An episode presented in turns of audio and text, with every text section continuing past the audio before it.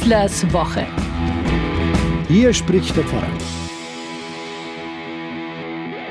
Es ist Heiligabend, 18 Uhr, jetzt, spätestens jetzt muss alles perfekt sein in deutschen Wohnzimmern. Perfekte Atmosphäre, originelle Geschenke, gutes, feines Essen, tolle Stimmung, Ruhe und Gelassenheit, berührende Christmeten und vor allem Frieden in der Familie dann erst ist Weihnachten.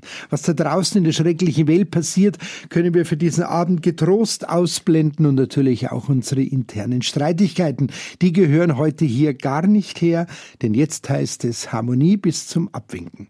Wer hat eigentlich das festgesetzt, frage ich mich, dass Weihnachten unbedingt still und beschaulich, am besten gleich im Zeitlupentempo gefeiert werden muss. Und wenn sich die Hektik davor nicht rechtzeitig abstellen lässt, spätestens am heiligen Abend, ist dann Weihnachten wirklich erledigt und verpfutscht?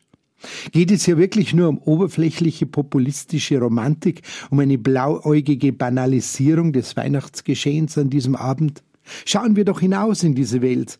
Gerade in diesem Jahr stellt sich die Frage ganz aktuell, nachdem seit dem 7. Oktober das Heilige Land, also der Ort, wo Gott in diesem Jesuskind auf die Welt kam, wieder in jenen Ausnahmezustand zurückkehrte, der schon so oft passierte. Es ist Krieg in Israel. Das bedeutet viel zu viele Tote auf allen Seiten, entsetzliche Verwundungen und Zerstörungen an Leib und Seele. Einmal mehr sind es viele Menschen, die im konkreten wie im übertragenen Sinn entwurzelt und heimatlos sind. Unterwegs auf der Flucht, unterwegs auf der Suche nach einem neuen und besseren Leben, unterwegs in den Fragen zwischen Sicherheit und Lebensunterhalt, zwischen Hass und Trauer.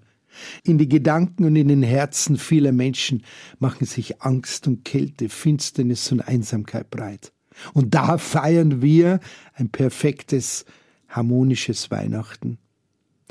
Aber das ist doch alles nichts Neues, was wir da gerade live erleben. Schon das erste Weihnachten war nur turbulent.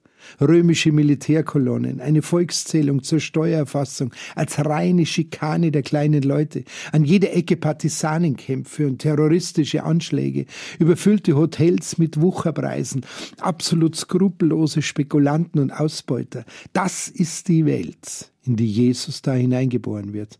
Und sie ist kein Regiefehler Gottes. Sie ist so bis heute. Gott ist eben nicht Mensch geworden, um sentimentale Stimmungen unter uns zu unterfüttern, sondern weil er uns in unserer unerträglichen Not begegnen will. Gott will hinein in unsere Probleme und nicht daran vorbei. Er kommt gerade, weil Familien und ganze Völker vom Hass zerrissen werden. Da brauchen auch wir in unserem Wohnzimmer nicht plötzlich auf heile Welt machen, aber auch nicht auf Weihnachten verzichten. Er kommt gerade deswegen, um gegen diesen Hass und gegen diese Schuld zu sterben. Ausgerechnet da, wo uns in unseren zahlreichen Zerrüttungen Heilung angeboten wird, wäre es daher grundfalsch, dies abzulehnen und so zu tun, als sei doch alles in Ordnung. Nichts ist in Wahrheit in Ordnung. Wer hat denn nachts die Sensationsmeldung von der Geburt des Erlösers als erstes bekommen? Eben nicht die feine, perfekte Gesellschaft in den Palästen und Nobelherbergen, sondern ein paar vor der Stadt gestrandete illegale Hirten.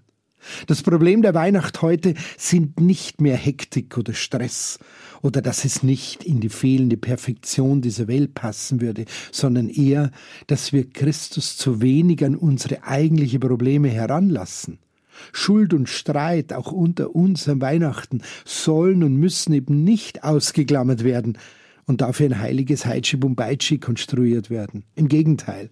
Der Teufelskreis von Hass und Vergeltung, Lüge und Verniedlichung, Gewalt, Schuld und Resignation, er soll aufgesprengt werden und die gegenseitige Vergebung eine neue Chance bekommen. Und das auch und gerade bei uns zu Hause. Lasst euch nicht entmutigen. Nichts will und soll heute Abend perfekt sein bei euch. Gerade bei euch will heute Gott Platz finden. Das rufe ich meine Menschen in der Kirche zu. Wir beklagen uns, dass diese Welt so viele und große Probleme hat, aber genau deswegen ist doch Weihnachten passiert. Dieser Jesus sucht keine Welt eines ewigen Süße die Glocken nie klingen Gesäusels, sondern uns mittendrin in dem ganzen Schlamassel von verlorenen Träumen und vergifteten Stimmungen, Hoffnungslosigkeiten und Niedertracht.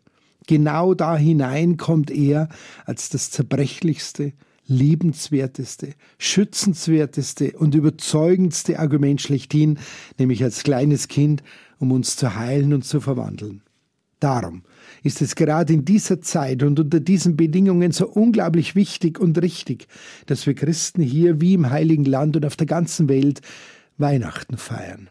Feiert bitte mit, und zwar bitte mit und ohne Anführungszeichen.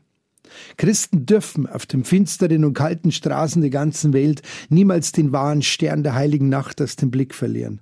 Denn genau in diese nur allzu menschliche Situation hinein will unser Gott ankommen, will er unser Licht in unserer Finsternis sein. Und nur darum geht es.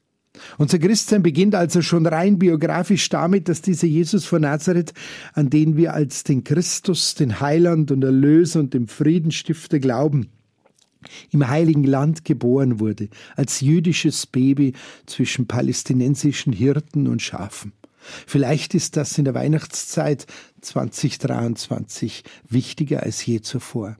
Gott, sein Wort der Ewigkeit und Wahrheit, kommt mitten unter den Menschen bei uns an, bei Hirten und Weisen, Sünderinnen und Zöllnern, Schriftgelehrten und Legionären, Aussätzigen und Hungrigen, Kindern, Frauen und Männern. Und wir dürfen Menschen seines Wohlgefallens werden. Das ist die Hoffnungsmelodie dieser heiligen Nacht. Es gibt seit dieser Nacht einen Weg, miteinander auszukommen. In Gottes Schutz und Geborgenheit, in seinem Licht und seiner Wärme, in seiner Gerechtigkeit und seinem Frieden. Ich wünsche euch allen ein gesegnetes, friedliches Weihnachtsfest. Euer Pfarrer Schießler.